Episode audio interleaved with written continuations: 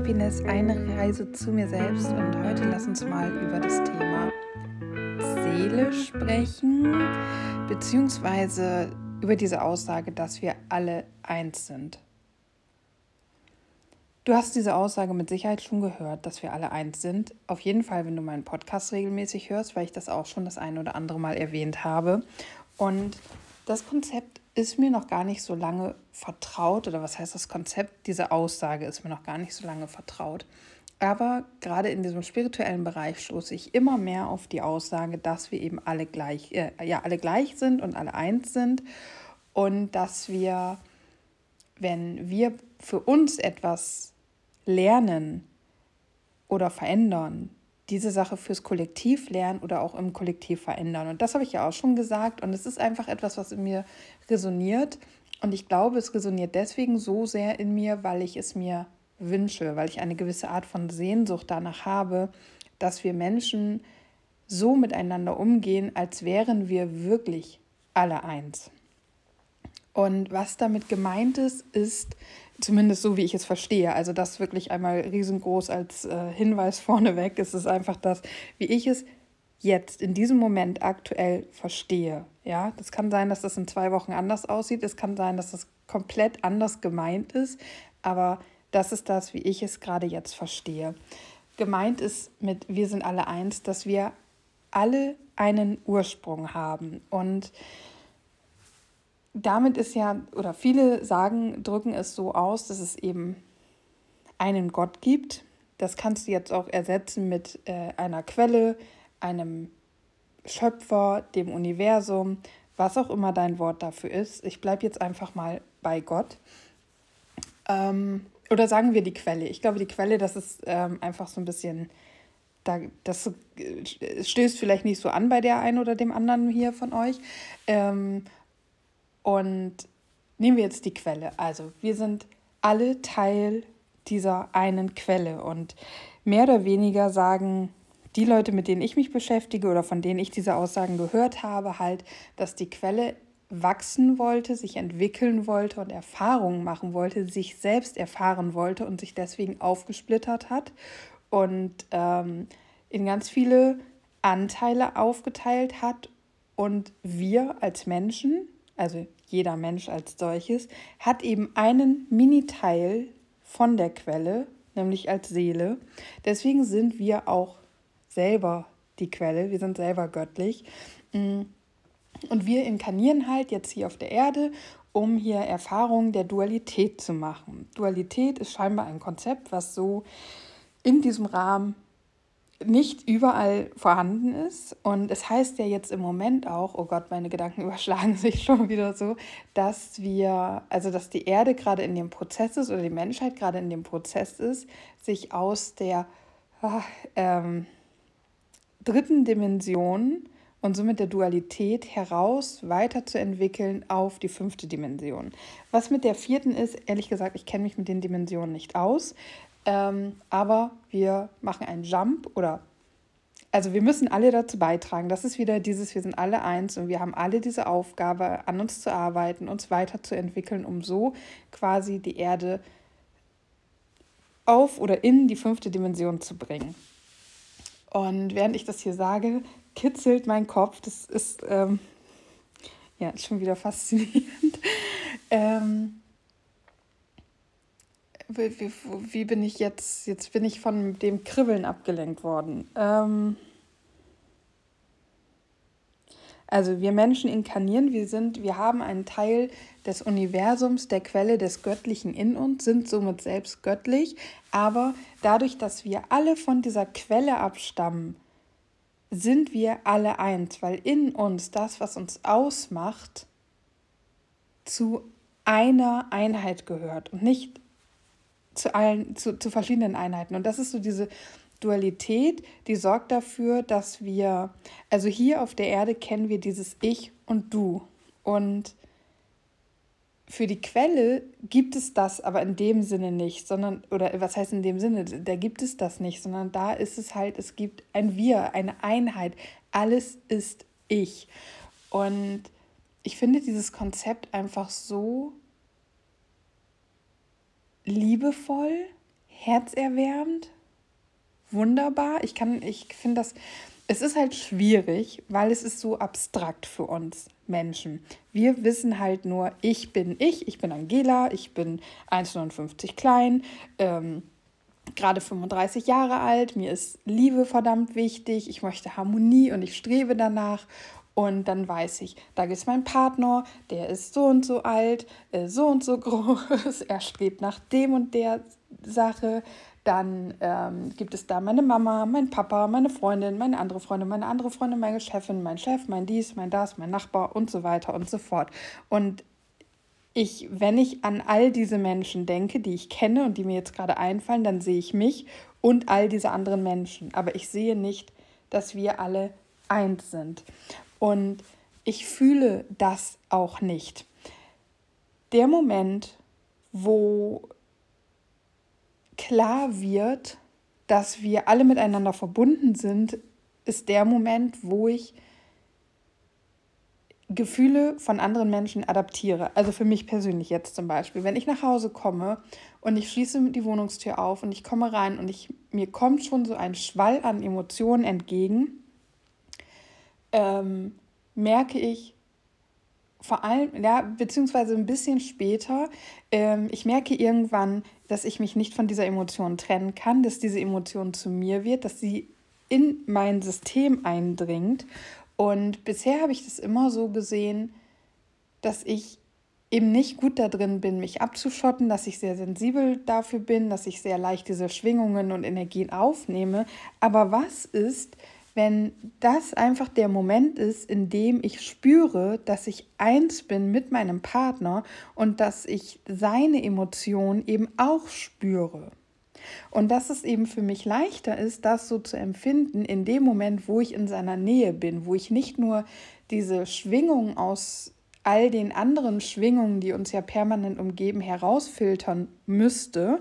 Und dafür bin ich einfach nicht intuitiv und sensibel genug oder nicht trainiert und offen genug, ähm, sondern wo ich es sehe, wo seine Körpersprache, seine äh, verbalen Äußerungen, Tonlage und so weiter, wo all das, was für mich sichtlich und greifbar ist, diese spürbare Schwingung unterstützt, dieser Moment, wenn dieser Moment dafür sorgt, dass ich spüre, ich bin du, du bist ich, ich und du, wir sind eins. Und deswegen habe ich diese Emotion, die du hast, auch in mir und spüre sie auch. Und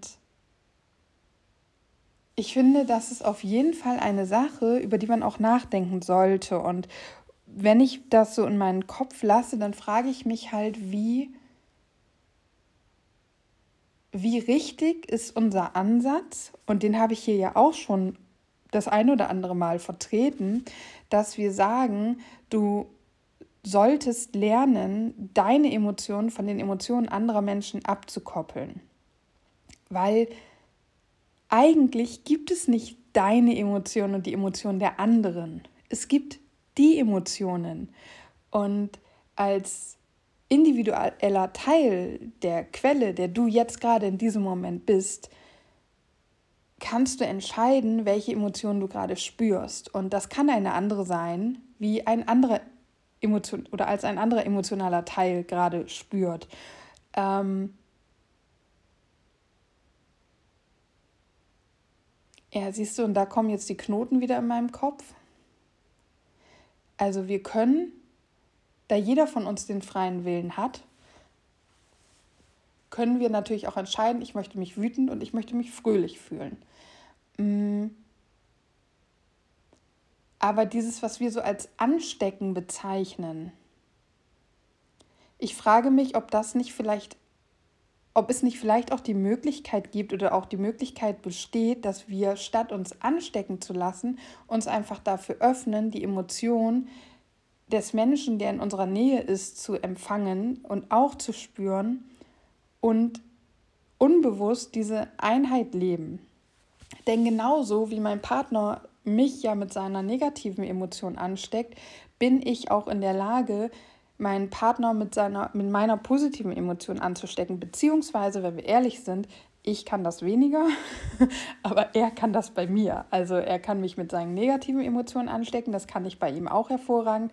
Aber er ist zum Beispiel auch fast spielend in der Lage, wenn es mir nicht gut geht oder ich schlechte Laune habe, mich mit seiner positiven Energie anzustecken und dafür zu sorgen, dass ich mich fühle wie er, dass ich mich wieder leichter fühle und mich wieder freue und das, obwohl ich gerade noch diese schlechte Emotion hatte. Und ähm,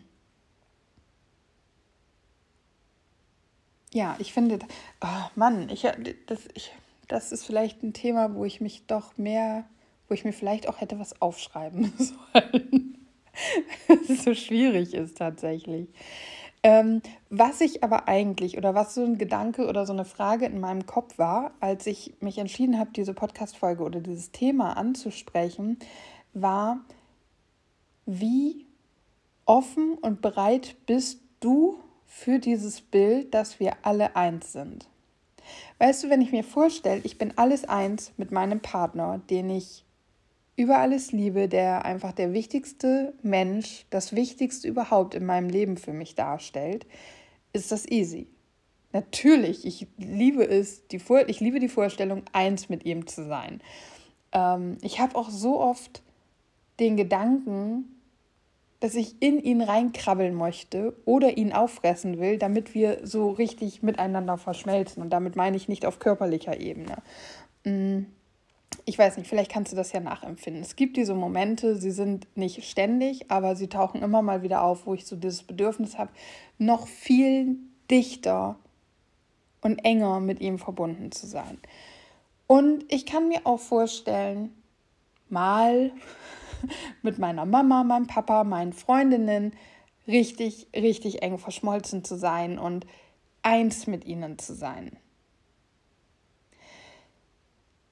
Mit meinen Arbeitskolleginnen oder meinen Nachbarn, ja, also wenn es denn jetzt so ist, dann ist es so.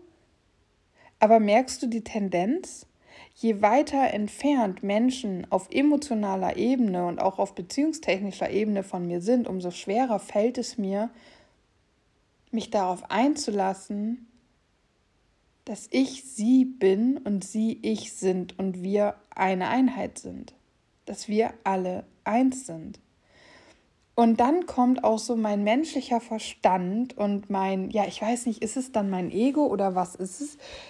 Also ich denke mir dann einfach, wie kann ich eins sein mit einem Menschen, der komplett andere Werte vertritt als ich, der komplett, der, der einfach Sachen in seinem Leben tut oder getan hat, die ich grausam finde, die ich abstoßend finde, die ich, die ich nicht verstehen, die ich nicht begreifen kann, wo mir die Tränen auch nur beim, bei der Andeutung schon in die Augen schießen. Wie ist es möglich, dass dieser Mensch oder diese, ja, wobei Seele, wenn ich an Seele denke, denke ich immer an was Lichtvolles, Liebevolles, Bejahendes, Wärmendes, Harmonisches, Lebendiges, Fröhliches, weißt du? Also muss ich schon auf den Menschen mich beschränken. Und dann ist wieder die Frage, ja, was ist denn ein Mensch? Was ist ein Mensch ohne die Seele? Und wenn wir davon sprechen, dass wir alle eins sind, dann gehen wir ja von der Seele aus. Aber wie ist es möglich, dass eine liebevolle Seele in einem Menschen inkarniert und dieser Mensch dann bösartig ist, so wie wir ja Menschen, die sich halt böse verhalten, betiteln. Weißt du, was ich meine?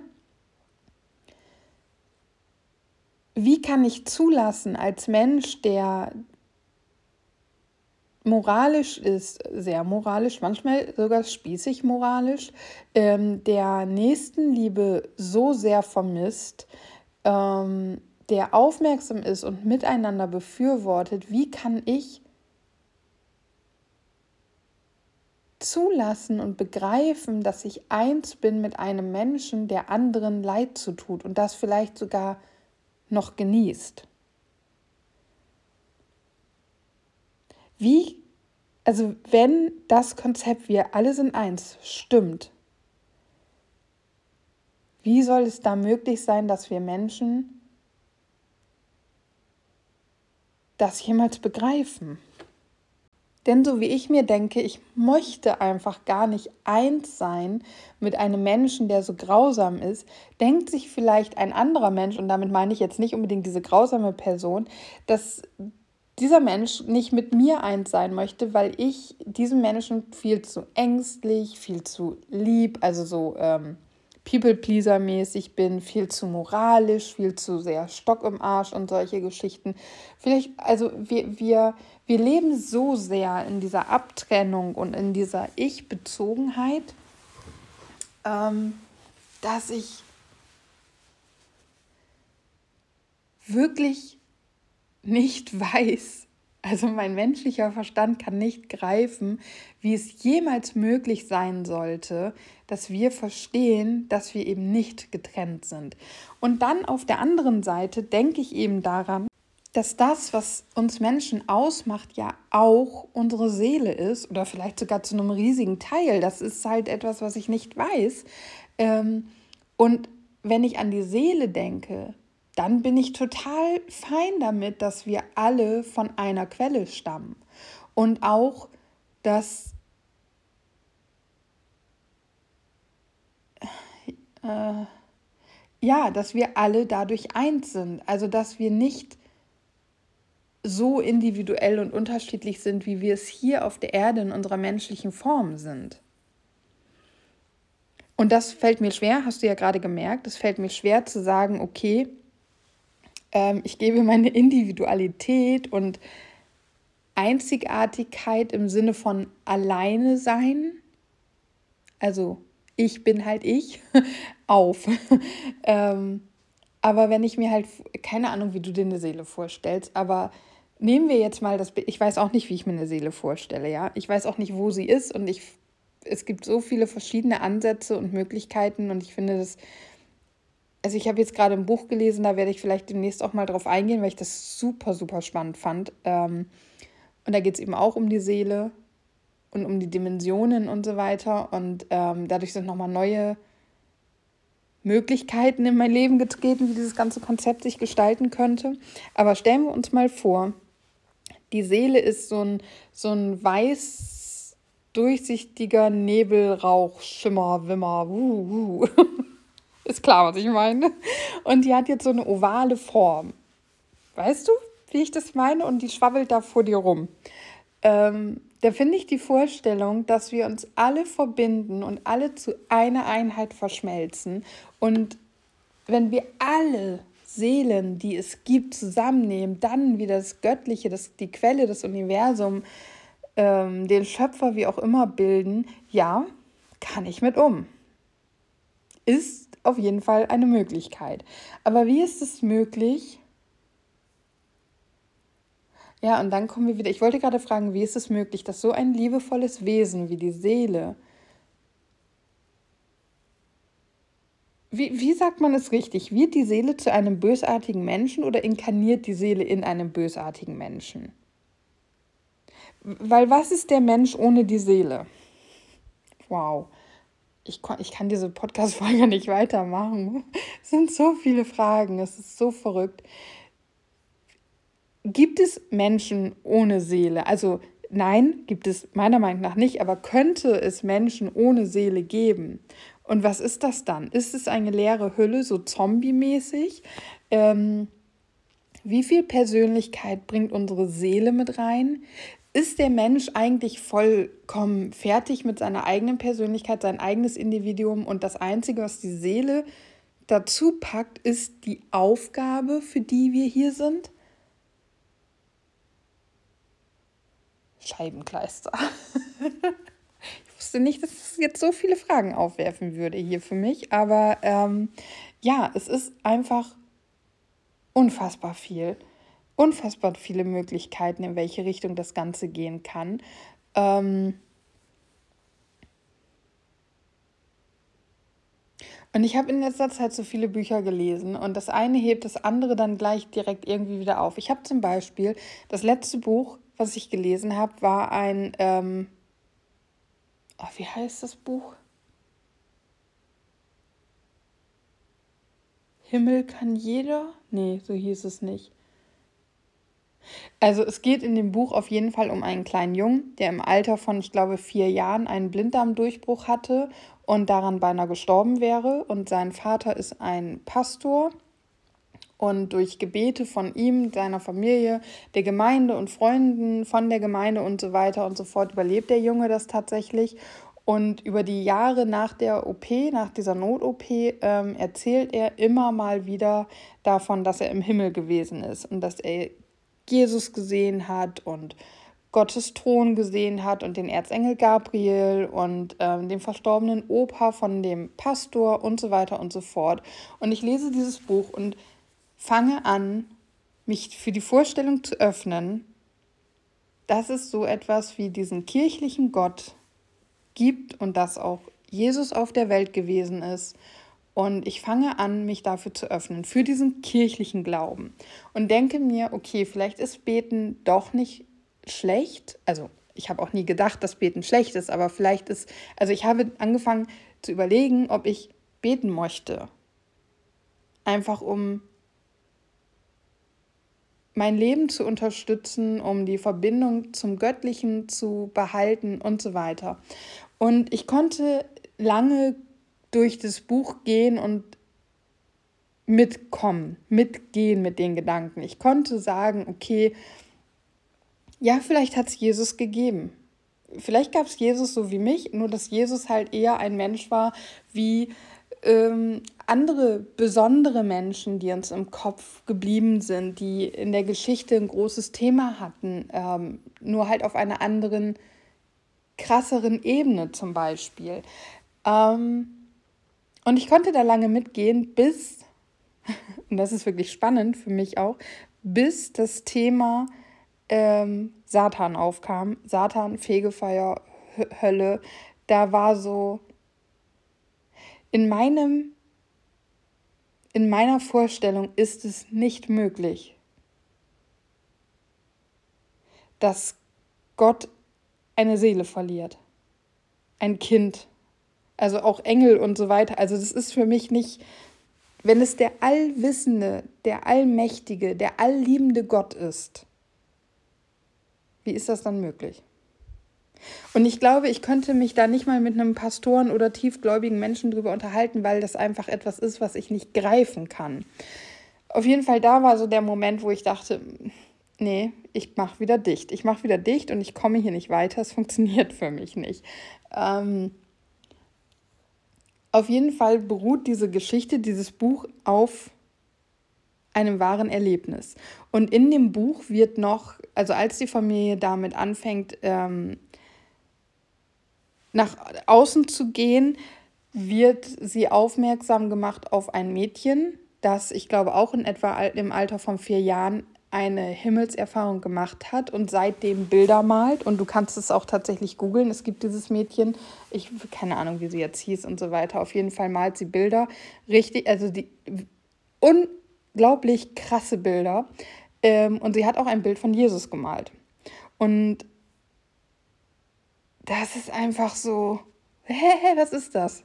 Zumal dieser Junge aus dem Buch nichts von dem Mädchen wusste, nicht die Bilder kannte und nichts. Ähm, und die haben immer, es gibt ja ganz viele Bilder von Jesus. Und die Eltern des Jungen haben immer, wenn die so ein Bild gesehen haben, gefragt, ob Jesus so aussah. Und der Junge hat immer Nein gesagt. Er hat immer Nein gesagt. Also egal, wie wir bisher Jesus dargestellt haben, der Junge hat immer Nein gesagt. Und er konnte er war halt vier Jahre alt, nicht so hundertprozentig beschreiben, wie Jesus aussah, aber er konnte sagen, Bart anders, Haare anders, Augen mega krass und so weiter. Und dann haben, hat die Familie von diesem Mädchen erfahren und auch ein Bild oder konnte sich auch die Bilder angucken. Und dann hat der Vater seinen Sohn gerufen und ihm das Bild von Jesus gezeigt. Und da hat der Sohn dann eine ganze Weile davor gestanden und dann gesagt, ja, das ist Jesus. So sieht Jesus wirklich aus. Also es war das einzige Bild, wo er gesagt hat, so sieht Jesus aus. Und das ist so Sachen, ja, ich bin naiv und ich bin leichtgläubig und ich frage mich dann, was zur Hölle ist da los? Wie geht das? Was ist das denn? Was ist das für eine Verbindung? Was ist das? Ähm, was ist das? Ist es alles ausgedacht? Klar, ist möglich, ja. Und mich fängt man damit. Ähm, was jetzt, wie gesagt, einfach auf Grundlage dieser Satan-Teufelsgeschichte äh, äh, nicht dazu geführt hat, dass ich jetzt wieder an den kirchlichen Glauben glaube, wobei ich glaube, dass es eh nicht passiert, weil da zu viele für mich nicht greifbare Sachen sind. Aber es ist schon, in diesem Buch werden auch Bibelstellen mit reingenommen, die einfach zu den äh, Sachen passen, die der kleine Junge da so erzählt. Und es ist schon spannend, dass ich habe die Bibel halt nie gelesen. Das ist auch geil, ne? Dass ich bin ja evangelisch, ich bin getauft. Gut, da war ich noch sehr klein, da konnte ich mich auch wirklich noch nicht mit dem Glauben beschäftigen. Ich habe mich konfirmieren lassen. Ich habe zwei Jahre Konfirmations-, also Konfirmandenunterricht gemacht und wir haben die Bibel nie gelesen.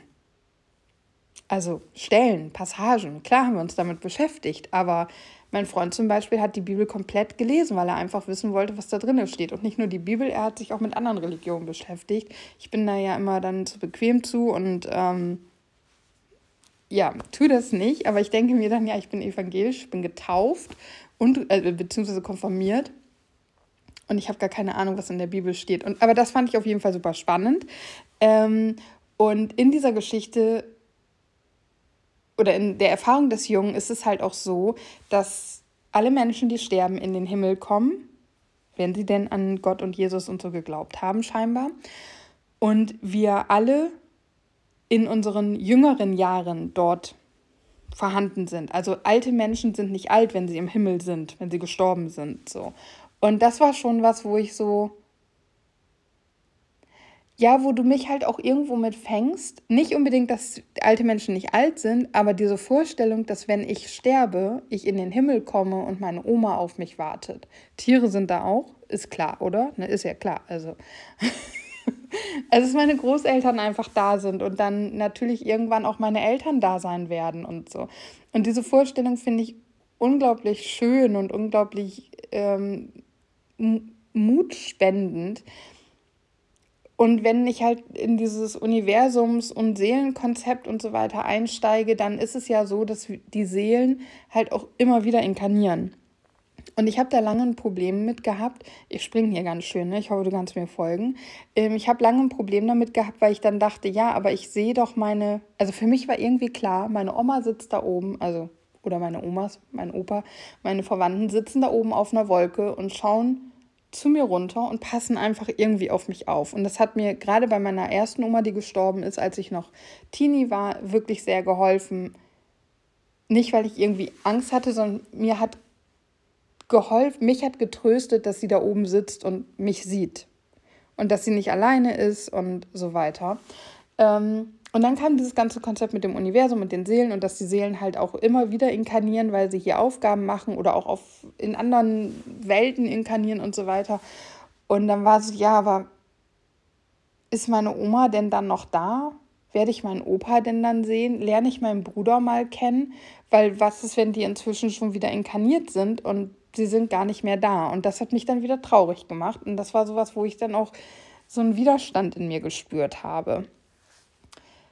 Dann kam aber, und das vergesse ich aber gerne immer, ja die Aussage, dass alles gleichzeitig passiert. Das heißt, die Seelen meiner verstorbenen Verwandten sind sowohl da als auch inkarniert. Und zwar nicht nur in einem neuen Leben, sondern auch in dem Leben, was jetzt gerade stattfindet. Und überhaupt. Und das ist halt was, bam, da explodiert mein Schädel. Das ist natürlich für mich als Mensch irgendwie überhaupt nicht greifbar. Und dieses Buch, was ich jetzt gelesen habe, ich bin eben fertig geworden, das ist nochmal so, also die Sachen, die da drin beschrieben sind. Ich meine, ich glaube, ein Großteil von euch, wenn ich euch von diesem Buch erzählen werde, wird sich denken, ja, Anni, jetzt ist aber auch mal Schluss. Ähm, das ist einfach eine nette Geschichte. Ist, by the way, wirklich sehr nett. ähm, aber ich, keine Ahnung, ich bin so ein naiver Mensch und manchmal wünschte ich mir wirklich, dass es weg wäre. Ich könnte dir Sachen erzählen, wo du echt denkst, oh Gott, nee, ich kann dir nicht mehr zuhören.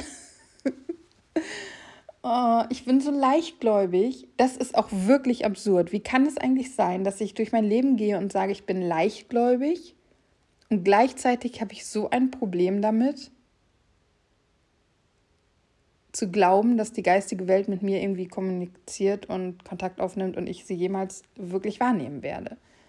das macht überhaupt gar keinen Sinn. Ich mache gar keinen Sinn im Moment. Wow, ja, krass. Wie ist, denn, wie ist es denn möglich, dass das jetzt schon wieder eine halbe Stunde Podcast-Folge geworden ist?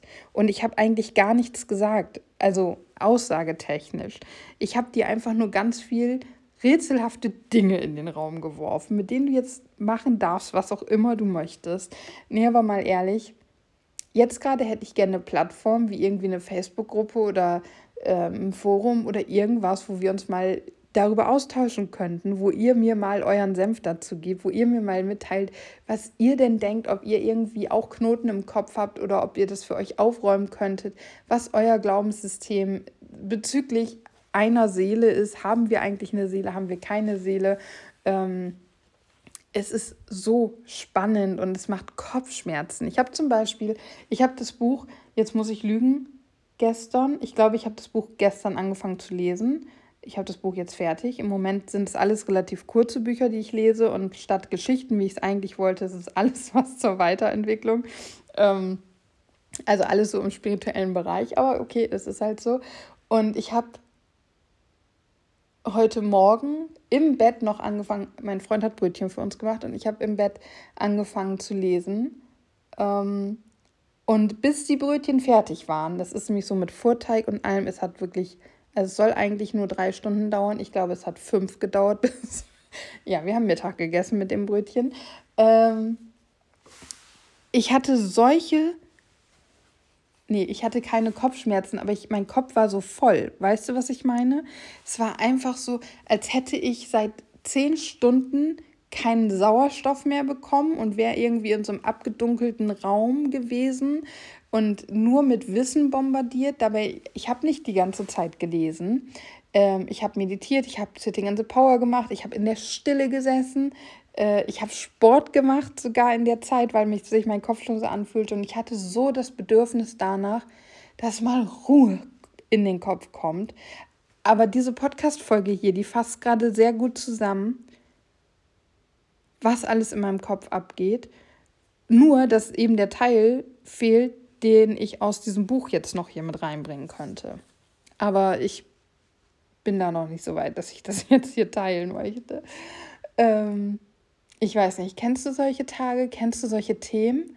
Das ist einfach so. Und weißt du, was das Allerschlimmste daran ist? Bei den meisten Themen gehst du halt los und suchst dir Menschen, die das studiert haben, die das erforschen, die da Wissenschaft drin betreiben, die da drin arbeiten in dem Bereich, die einfach Erfahrungen haben.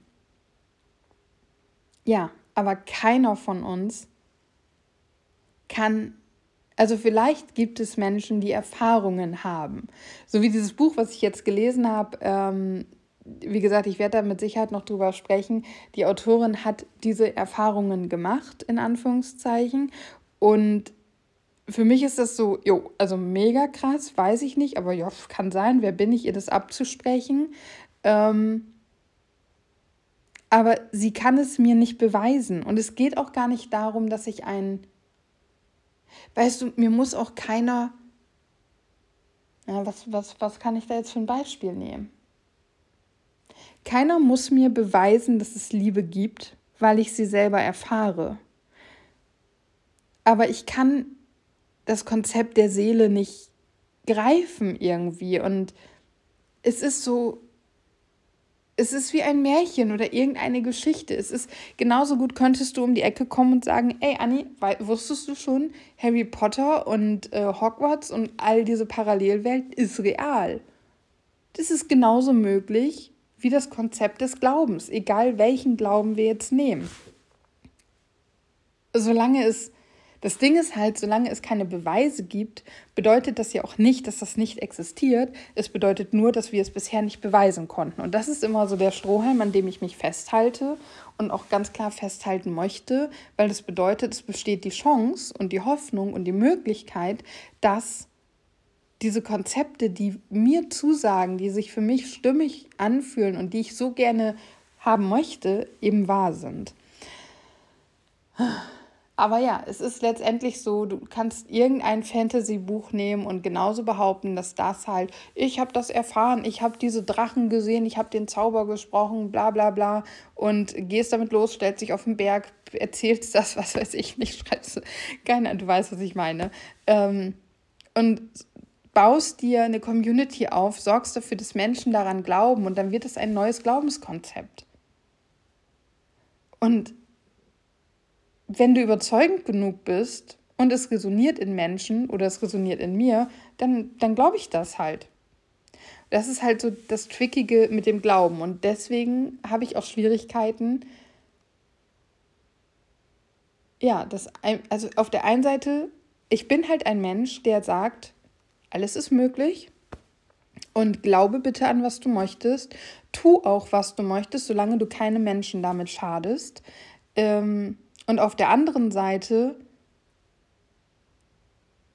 möchte ich aber doch irgendwie, ja, einen Beweis. Ich habe gerade nach, nach was anderem gesucht, aber letztendlich geht es ja darauf hinaus. Ähm, ich möchte einfach wissen, für mich persönlich, und es muss kein Beweis sein im Sinne von, hier Schatz, guck mal, das ist der Beweis, die geistige Welt existiert, sondern ich möchte da sitzen, ein Sitting in the Power machen und von dieser unbändigen bedingungslosen Liebe der geistigen Welt oder der Quelle oder was auch immer eingehüllt werden. Und das möchte ich spüren. Und dann ist die Sache für mich auch klar. So, also als Beispiel einfach, ja. Ähm, ja. oh. oh, teile ich das oder lösche ich das?